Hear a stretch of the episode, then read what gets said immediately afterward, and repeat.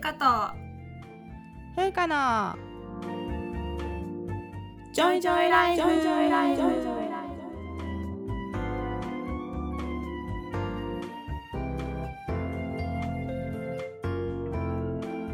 この番組ではゆかとふうか2人の女医が日々の暮らしや仕事にまつわる小話などざっくばらんな日常トークをお届けします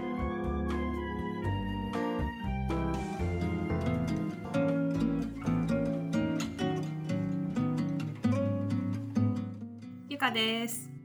ふうかです。始まりました。ゆかとふうかのジョイジョイライフ。エピソード24ということで。24はい。はい。今日はちょっとゆうかさんの小話から入りたいと思います。私の今日の小話はですねあの、はい。働く細胞っていう漫画があるじゃないですか。あるあるある。あの1話だか2話だかでもちょっと話したと思うんだけど。あれじゃない？なんかさ免疫の話してた時にうん、うんなんか言ってたよね。医学部のさ12あ年かそうそうそう。34年かそんなぐらいの時じゃないか？そうそう、ん。そうかもしれない。忘れてるっていうね。してましたしてました。そうそうそう。うん。でこの間さ、女性の体の話したじゃん月経の仕組みみたいな、ねうんうん。それがね、うんうん。その話をした日に、うん。あの働く細胞レイディっていうのがね、えー。YouTube にアップされてて、めっちゃタイムリーやなそううん。ほぼ同じ説明してた。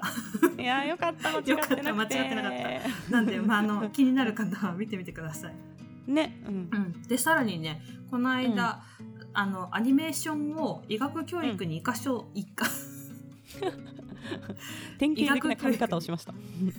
医学教育に。はい。生かそう。OK っていう。はい。レクチャーがあったんですよ。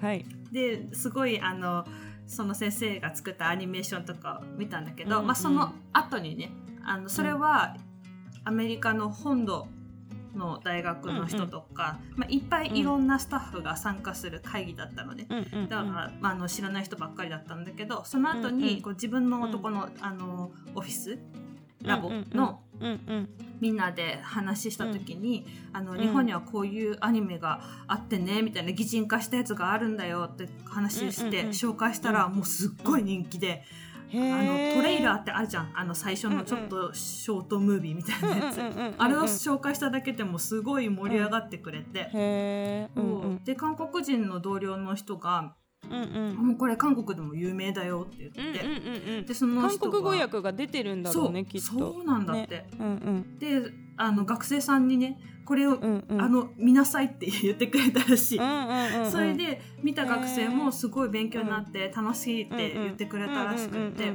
なんか日本のアニメ文化ってやっぱすごいんだなと思って、ね、すごいよね、うん。そうそう。韓国の書店に行ったりすると日本の漫画を韓国語訳したやつが、うんまあ、そのままアニメ本として並んでるコーナーがあるんだけど、うんうんすごい量売ってるよそうコナなんだ。ンとかさあ全部売ってたりとかしてそうだから結構すね世界で楽しまれてるよね、うんうん。日本のアニメね。そうそう、んん。でこういうなんか擬人化するみたいな細胞を、うんうんそうんうん。そういうのが多分発想がさあんまないんだと思うんだよね他の国に。なるほどね。うんうんうん。そうそう。そうなんだ。うん。で昔からなんかこういう擬人化、うん。何でもかんでもさ、うんうん人にするじゃん。なんか、うん 都道府県とかも人にするじゃん。そういうの日本人って好きなんだなと思ってね、なんか面白かった。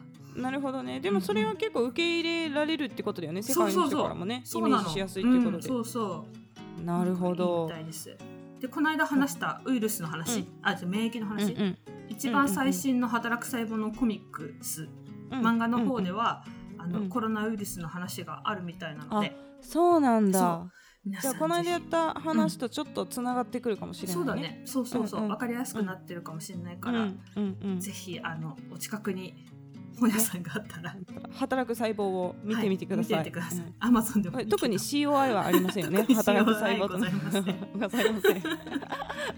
そんな導入トークでしたが、はいありがとうございます。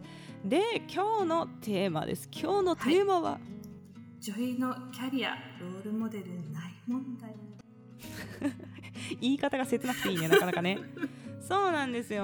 まあこのね、はい話、まあ実はね、まあ現実キャリアにロールモデルない問題っていうのがあるので、うんまあこれもね話していこうかと思います。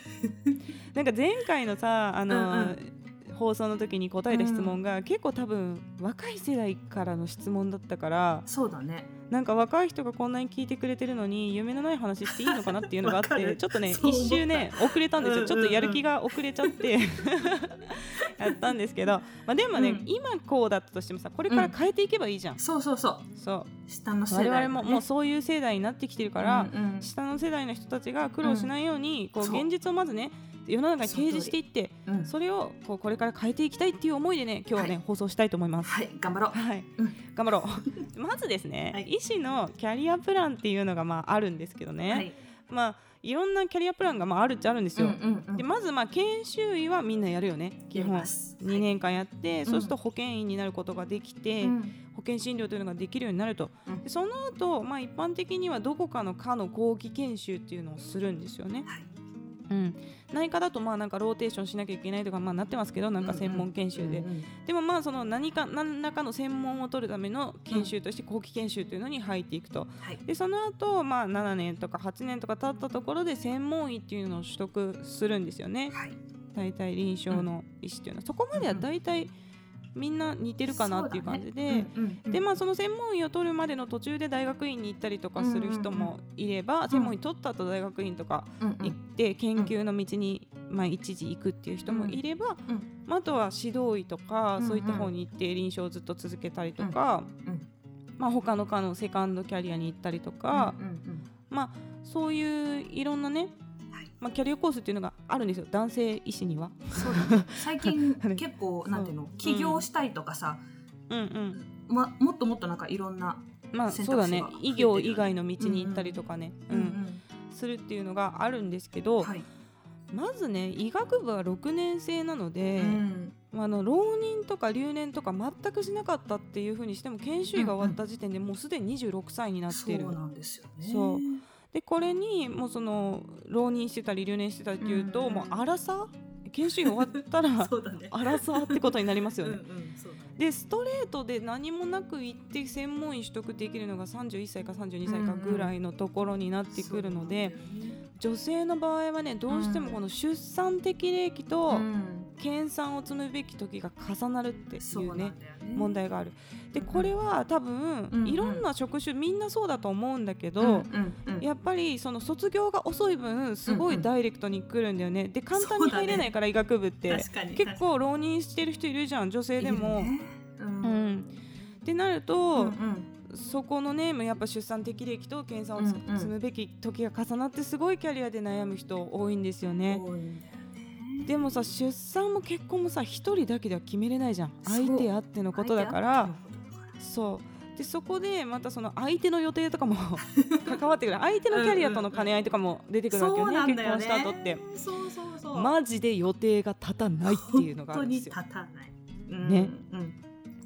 でなんか出産をね、まあ、女性が一般的にどう考えてるかっていううんうん。話なんですけど、やっぱ意識する？よね。うん。するよね。うん。なんかうんすると思ってなかったっていう意見を聞いたんだけどうんうん。そんなことは絶対にっていうかそのまあジェンダー的な何かうん。あれがなければうん。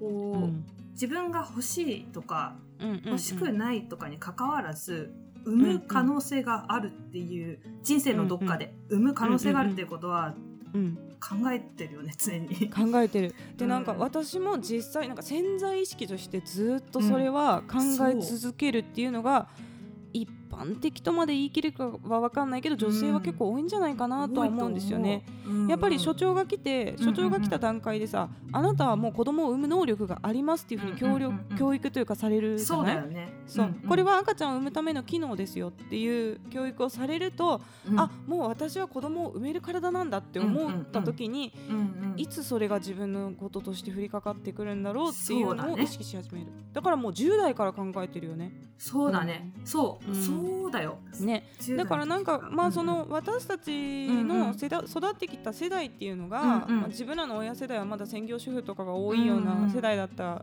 けだけど、うんうんうん。まあ、そういう影響もあるかもしれんけど、うんうん。やっぱ標準的な女性の人生っていうのはさ妊娠うんうん出産が関わってくるもんだっていうようなこう固定概念みたいなのがあるんですよね。よ。ね、うんだからかなり若い段階からもうそれこそ職業を選ぶ。だから医学部に行く段階でももう結そう。構考えてたもん。うん。そうだよ、ね。うん。からもうそのキャリアの中断は正直あり得ると思ってうんうんうん考えてるわけよね、ね。職業とかあと診療科とか選ぶときうん、に。そうそう。私たちの同期でもさ外科うん。を学生の時にうん。は志望してたけど、まあ、当時ね、うん。今はそうでもないかもしれないけど、うん。と卒業した当時はすごく外科ハードだったじゃん、そう。もっともっと。めちゃくちゃ男社会だったし、うんうん体育会系だったね。そうそう、ん。だからその卒業と同時に結婚が決まってたから、うんうん外科を諦めて他の科にしたっていう。実際にいたもんね。いた。同級生がね。から、そう、うん。うん、すごく大きく関わってくるよね。結婚するってことはやっぱり子供を産む可能性があるっていうことがもちろんあるわけで、だからなんか学問的興味があってもうん。働いていけないだろうなっていうので諦めるっていうのが多分その出産を契機にっていうのがかなりの数あるんですようん女性はね。そうそう、うん、でそこがやっぱ男性とは違うかなっていうのはそうだね、うん。そこをサバイブしてる人がうんうん、少ない。あそうそうそれがだから次の話にあそうだね。つながってくるんですけど。先に言っちゃった。いいよいいよ全然。そのロールモデルっていうのが結局超スーパーウーマンか、そう。いわゆるゆるふわ女医ですよ。この二極化、うん、知ってるよねでも。うちら上の世代って。私たちから言えばそう、うん、まあゆるふわになりたくてなってるわけではないかもしれなけど。ないいと思う。そうそうそう、うんうん。もうそれしか選べなかったっていうことだと思うんだよね。うんうん。そう。だからあのゆるふわを批判してるわけじゃないですよ。そうそうそう。まあ、ちょっとゆるふわっていうのがふざけた言い方になってるけど、あの巷で言われてるまあゆるふわっていうふうに言,、われてるね。それもちょっとなんか別紙的な呼び方でね。あんまり良くないと思うんだけど、うんううんんが我々の上世代はもううん超絶体力、知力のある女性、もうこれ男性だったらもう世界代表になってんじゃないかぐらいのレベルだよね。の人がもう第一線で働いてるんですうんうよ。ん。でもちろん女性の教授とか女性研究者のトップっていうのもいるんですよ、うん我々の上世代で。だけどやっぱりさ、うん。もう人数はめっちゃ少ないしい。うん。で出世のこう、うん。レールっていうその道うんうん。筋っていうのはさ男性医師にはさいっぱいあるけど、うんうん。女性用に考えられてないやん。妊娠出産があるものとして作られてないからキャリアモデルが。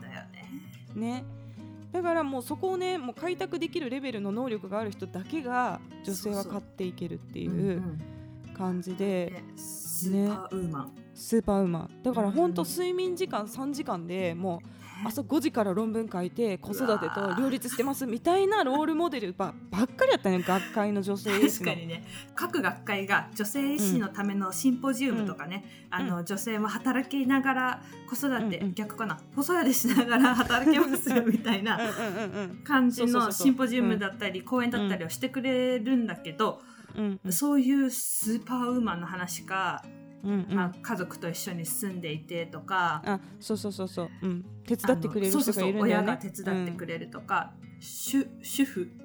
うんうんうんうん。夫が専業主婦みたいな。男、性の方があの、うんうん。家事育児をメインに担当してくれると、うん。でもそれはすい、ごい少なかったよね。うんうん少なかった。うん。だからまずだって医師同士の結婚が結構多いじゃん。女性医師って。でそうするとさ、ね。なかなかね男性医師が主婦になるっていうのもなかなかないしっていうのがあって、でまあそんなんでね、うんもうそういう学会のロールモデルとか聞いても、うんうん。もうスーパーウーマンばっかりでそんな風に生きたくないよそもそもっていうね。できない私だからもうガチで投書したもんそれ糖尿病学会に。いや何考えてるんだと。そう。うん。うんうん。そんな睡眠時間のものを出したって参考にならないだろうと、もっと普通に生きてる人をうん。なんか出せっていうふうに言って、そう実際ねそうやってね、うん。投書した人が多かったらしくて、あそうなんだ、うんうん。最近はもう糖尿病学会でももう産休育休で中断しても自分のペースでね、焦らずやりましょうと、もう今10年目だけど専門研修これからやりますとかいう人が持ってたりとかするの、あそれはすごくいいよね。いいこと、ううん。んいいことだと思う。うんうん。麻酔科学会も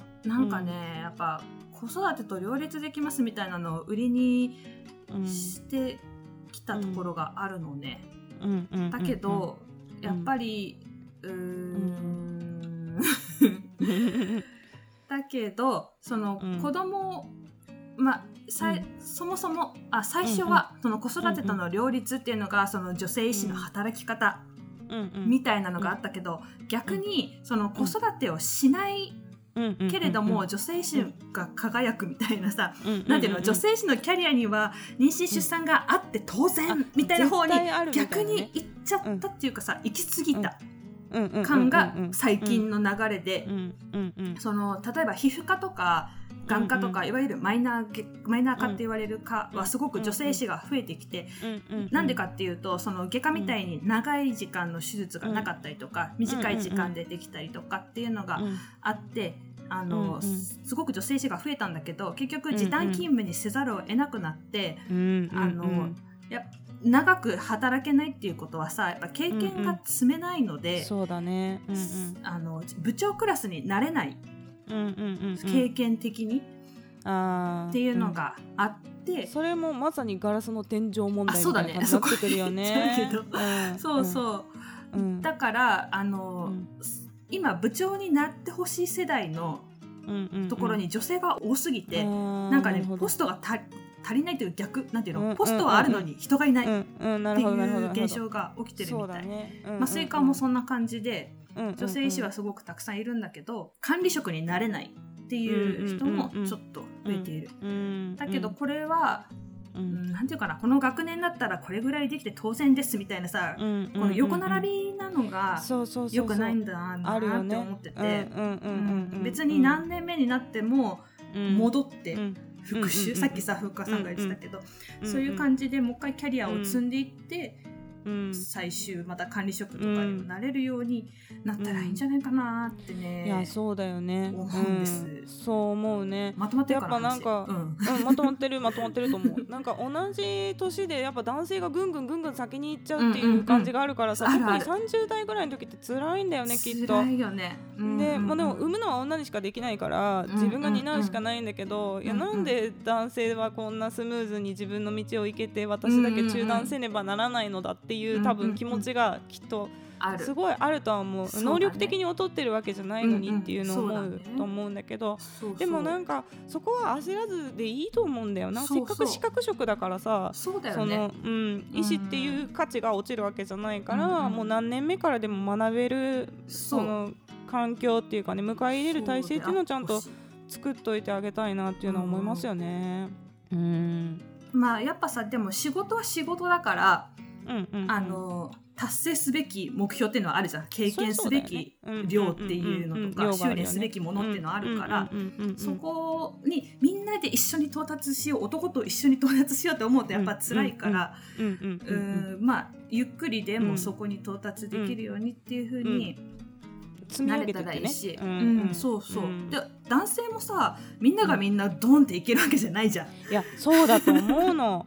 そうだと思うんだよ、ね。本当に、ううんん、だだからその男はもう絶対もうマッチョフルフルマッチョで働けるだろうみたいなさ あるじゃん。そのそこ男性だってそのへ、ね、大変だろうって思うから、でしかもキャリアの中断って出産だけじゃないしね自分が病気になっちゃったとかさ、ね。の親の介護が必要になったとかそういうことだってあるわけじゃん、だからそういう時でもこう中断しても戻れる環境っていうのはね、うんいいかなというふうに思いますね。そういうのがあればうんちょっと引け目に感じるうんうんプレッシャー、うんなんていうのかな引け目に感じる量が減ればうん。少しは楽になれるかな。うんなんかそういう人たちをねあのほどほどに、うんうん。ほどほどにっていうか、ちゃんと仕事は仕事としてちゃんとうんうんやってる、うんうんうんうん。家庭のことも家庭のことでちゃんとできてるっていううん。ロールモデルがいたらいいし別に結婚していなくても、うんうん。しあの子供がいなくてもうんキャリアを積んでいっている女性がうん。いるっていうのもロールモデルとして欲しいし、そうだね、うなんかもっと多様性が欲しいよね。そうだ。そうそう。女性にも多様性が欲しい、うん。うんまあ、でも今結構増えてきてるからやっぱ女医さんこれからできていくんじゃないかなというふうには思いますね。うんうんうん。うんだからもう私もこううん。長く楽しく働いてうんうんうん。る女医のロールモデルになりたいなと思って。いいねいいね。ます。そう。私は全然バリバリ働きたくない方なんで。そう。だけどなんかちゃんとやりたいみたいな、うんうんうんうん。感じあるからちゃんとこうね知識をねうん。しっかり得て勉強してでも自分のあの範囲の中で余裕で働くみたいな、なるほどね。そうそういう人もいたらいいんじゃないかなと思いますよね。うん私はね、まあ、仕事をちゃんとやりたすぎて仕事ばっかりやってたみたいな感じ。でそのさ留学うもんうん。あのロールのモデルない問題につながるんだけど、いないんだよね。女で一人で勝手に留学するってうんいうと、男性が多いわやっぱり留学する人は。でまあいてもさ男性のうん。旦那についていくっていうパターンがすごく多かったから、なんか私別に結婚もしてないしみたいな、うんやっぱ海外に行くっていう頭が全然なかったのね。うんうん、で留学ってその半年とか1年先に,、にうん、決めることじゃん、そのスタートの日をね。その6ヶ月とかその1年の間に何があるかは分かんないじゃん、わかんない。最だって1初の話に年あったら子供生まれてくるから、ね、そうでしょ。そう。で、まあ、別にさそんな活動をしてなかったからなんか何を思ってるんだって思われちゃうかもしれないけど何、うんうん。いつどこでどんな出会いがあるかも分かんないし、うんうんうんその先にさ留学っていうのを決めちゃうと、うんうん。そこの間であった何かいい出会いがあった時に踏み込めないんじゃないかなとかうんうんうんうんいろいろ考えすぎちゃってなかなかその留学っていう選択肢をなるほど、ね、上げれなかったんだよね。うんうんうんうんだけど別にうん。うんなんか男のために生きてるわけじゃないしなって なんか途中で思って。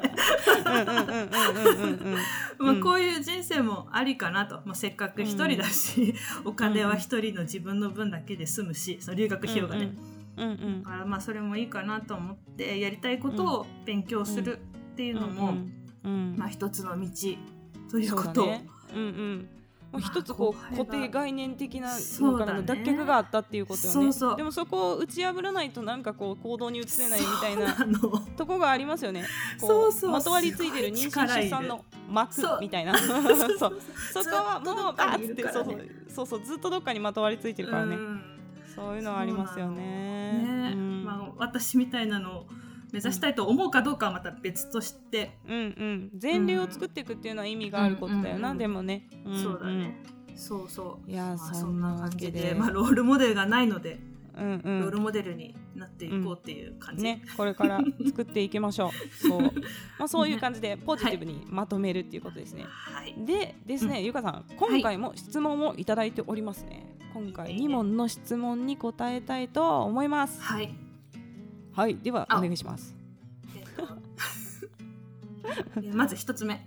はい。30代で専門医も取得されたというお二人ですが今もう一度研修医に戻って診療科を選べるなら何科を選びますか？おお10年時を戻せるならみたいなやつですね。なるほど。あのですねね。うんうん。私はですね、うんまあ内科好きなんですけど、うん。正直ちょっと今の専門医制度はマジでありえないと思ってて 内科専門医制度 J オスラーって言うんですけど、さこれとかまさにさもう女性の妊娠出産とか何も考えてないでしょ。ね。ふざけてると思うねこのちょっと。あ暴言 暴言暴言もうもうめっちゃ怒ってるんだけど、うんなんでなんでこういう時代に逆行することするのかな、うんでもうすごいもりもり体力ある人は7年で取れるし、うん。専門医がね。うんうん。でもその途中中断したったら多分10年以上かかるっていうような仕組みになってるんですよ、うんうんだからこんなのを提示されたらもう女は内科に入るなって言われてるように私は感じると思ううんの自分はね。うんうん。うん自分がそうだったら。うんうん。だからもう内科は選びませんね。うん、でね あすいません。あの怒りから始まってますけど。私がね実はあと他に興味あったのはやっぱ形成外科とか主義のある系なんですよ。で形成からの美容外科ですね、今やりたいとしたら。いいですね。それも本気の美容外科。本気のね、うん。そう。うん。で私はもう細かい主義とか大好きだし、結構ねうん。手先は多分器用なんですけど、ね。うんその美容外科の魅力っていうのは、うん。うん。やっぱり変化が目に見えやすくて実感しやすいっていうね。でお腹とか手術してもさ、そのあと自分わかんの傷跡だけじゃん、うんうん正直、うんうん。でだからそのお腹の中どうなったかって先生はわかるけどありがとうございましたってなるけど、こううん。うん傷が残っただけみたいになる感じ的には。そうかも、ね、でも美容はさもううん。プラスに変われるわけでしょ、そうだねで形成とか美容っていうのはすごいそういうところにうん魅力があるなと思ってて、うんうんうんでまた顔ってすごいこう神経とか筋肉とか複雑に入り組んでいるから、その心理面とやっぱ機能面っていうのをこう両方をね顎の手術とかまさにそうじゃん、うんうんでやっていくっていうのも面白そうだし、うんうんうん。あと老化してったら絶対メンテナンスがいると思うの、そうだね。そこちゃんとやってる病気があるのか知らないけど、うんうん。うんでその鼻とかにさこうなんかプロテアーゼとかパッて入れたら鼻だけ全然年取らなくてあと下がっていくとかさあるじゃんうん包協とかもうんそうなんだよ。おっぱいだけバーンと大きくて首とかしわしわみたいになで同じようにこううん。なんかメンテナンスしながら、ちゃんとこうなんていうの整形したところも老化して、自然に老化していけるようにとか考えたらすごい学問的にも面白そうだなと思ってて、というわけで、まあ、私は美容外科かなっていう、ゆかさんは何かを選べますか？私ね私放射線科医になりたいんですよ。おお なりたい放んですよ射線とかね、うんうんうん、選べる今からでもなれるんじゃない？そうかもね。うんうん。やる気があれば。うんうん。そうあの放射線科ってあんま馴染みがないかもしれないんですけど、うんうんドクターズドクターって言われたりとかするんだけどね、うん放射線科とかうん病理とか、うんあの、うんうん。その人たちの診断があって、画像とかの診断があって患者さんの治療方針が決まっていくわけですよ。うん、そうだね。そう外来内科の外来の先生方の後ろに控えて、いろんな、あの診断をしているんですよね。レポート書いてくれるんだよな。そうそうそう。でそう。だからもちろん自分でも画像見るんだけど、うんうん。その見落としがあったりとかするかもしれないとそうそうちょっと放射線科の専門の先生が読んでくれてここにこういうのがありますっていうのを全部ねレポートで書いてくれるんですよ。めっちゃ助かってそれなかったらもう全然無理だよ。本当すごいよね。そうそう。うんですごい私がき放射線科医かっこいいと思う時は救急やってた時に、あの緊急の CT を取りに行く時があるんだけど、うんうん一緒に、まあ、見てもらってる時があるのね。うんうんで、うん。患者さんが CT 室で CT バーって取られてる間、私たち医師は、うんなんていうの撮影室その裏の部屋で一緒に待ってんだよね。うん。待ってる待ってる。で、うん。撮影し終わった後その撮影した写真が一回裏にあるモニターでバーって結構速い速度でそうそうそうそう。バーって流れていくんですよ。撮れてる確認みたいな感じでリプレイされるやつだよね。そうそう、ん。リプレイみたいな感じ。バーって流れててそれを見て「ああありましたね」とか言って言われると「かっかっこいい。え今ので分かったんですか?」すごいよね。いやめっちゃすごい速さであれ再生されるんですよ。そうそパパパパパパって切り替わるぐらいねそうそう動体視力すごいなと思ってすごい私見るときなんか1スライドずつさ行って行って行って行ってあ行ったり来たりとかね行ったり来たりとかそうそうそう超追う時とかも行って戻ってとかするんだけどそれすごいよねもうすぐ分かってるんだよね。すごい分かってて。で本当にまああったりするの？そそうそうそう。でまあそっからももっと詳しく見てくれるんだけどやっうん。うんぱ早い。ね。すいごいよね。うん。いやそれはでもやっぱさそういうのがあるかもと思って狙って見てるから見えるんだろうね。まあそうだね。それもそう、うんすごいあの助かってます、かっこいいと思う、うん。であと放射線科の先生は IVR って言って、カテーテル治療をうんうん。やるんで血すよ。管からね。血管からね、循環器のカテーテル治療とはまた違うんだけど、うんうん。あの外傷とかでうんうん。うんとこれ説明が難しいな。お腹に大きな毛がうん。お腹にすごい衝撃がボンって当たったりとかすると、うん内臓から出血するわけなんですけど、それをねあのただ開けて止めるっていうのは難しいんですよ。うんうんうんうん血管の位置によってな。深くて届かないとかもあるしね。そうそうそう、細かかったりとかするので、あのうん。よくよくあるって言ったらおかしいけど、よくあるのはうん。バうん。バッとお腹開けてポポポパーってこうガーゼを詰めて一回か、うんうん。簡単にまあ閉めないんだけど閉めて、うん。うんでそこから造影検査っていうのをやって、うんうんうんうんここから出血してますよっていうのが分かるんですよ。でその出血してるとこにスポンゼルっていう。スポンジ。止血するために、ね、止血剤を。スッと詰めるとそこの出血が止まる。んですよ。いやもうそれなかったら死んじゃうからねだって。それなかったら死んじゃうんだよ。そういうねなんかあんまり知られてないけどすごいかっこいいことやってるみたいな、そういうのが。なるほどね。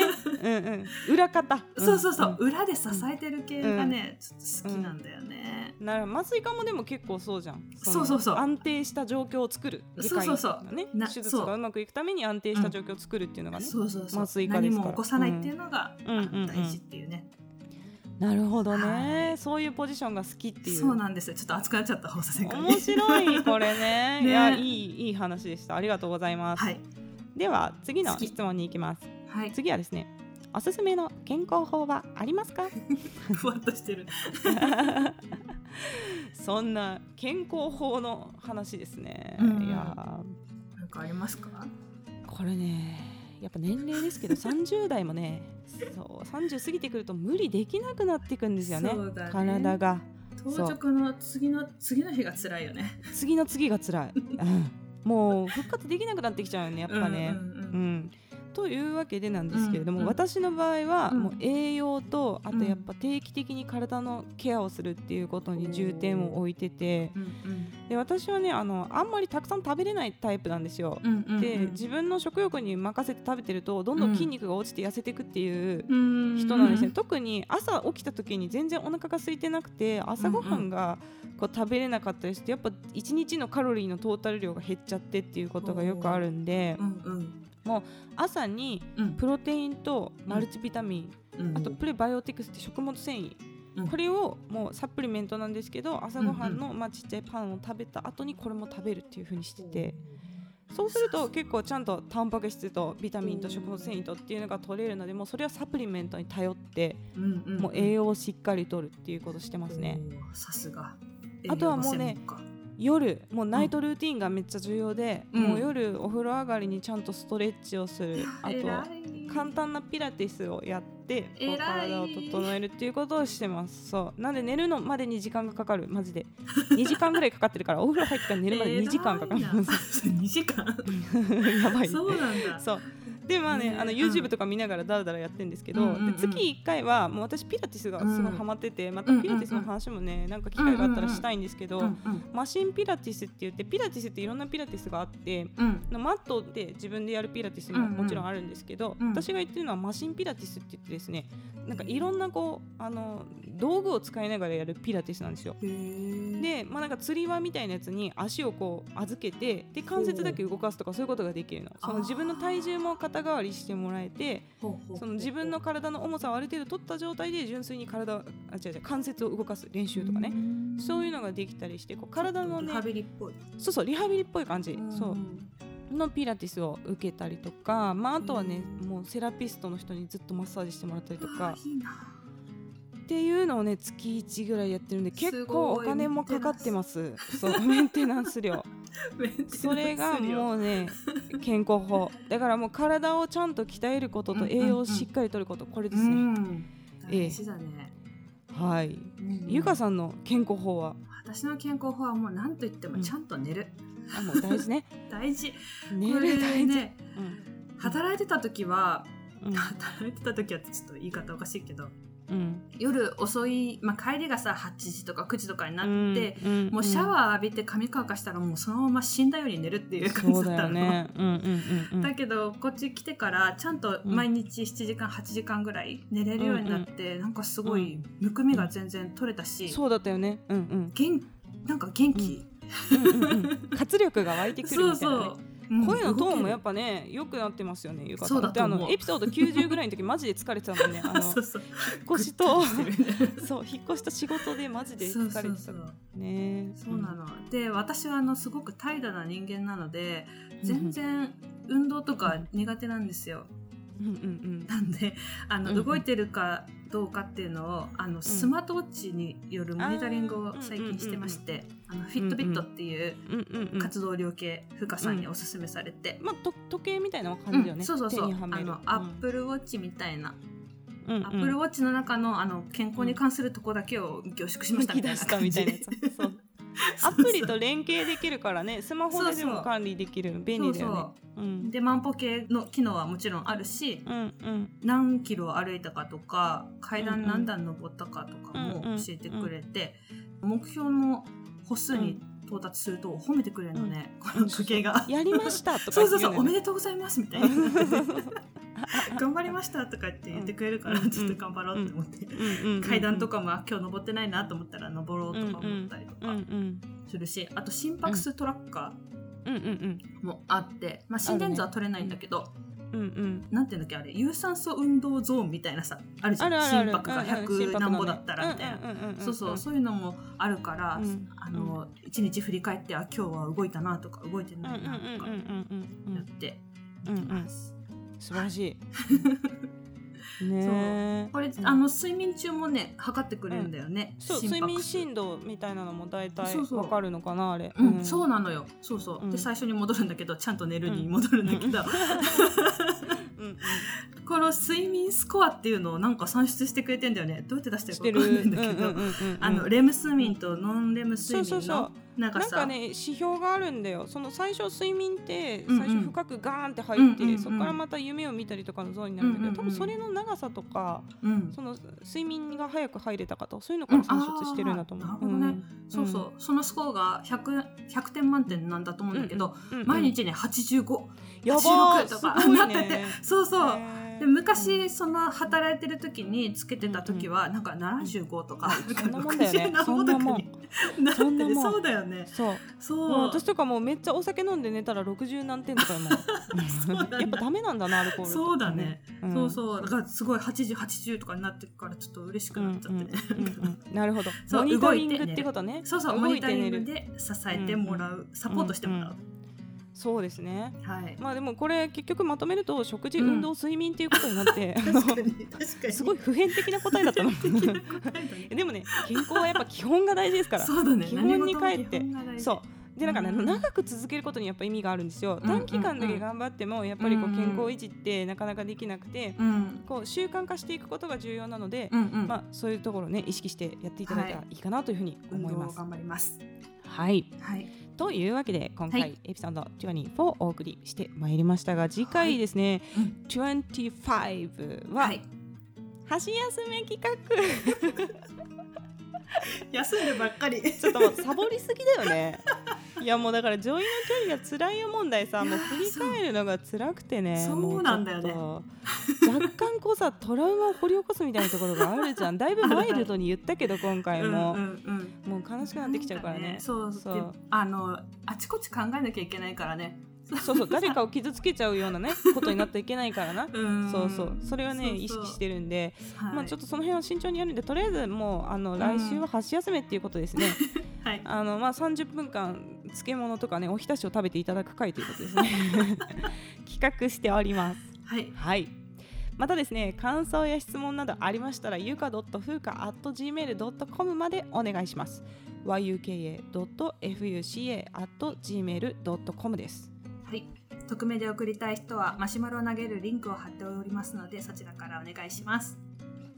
はいというわけで、はい、今回も聞いていただいてありがとうございました。また聞いてください。さよなら。バイバイ。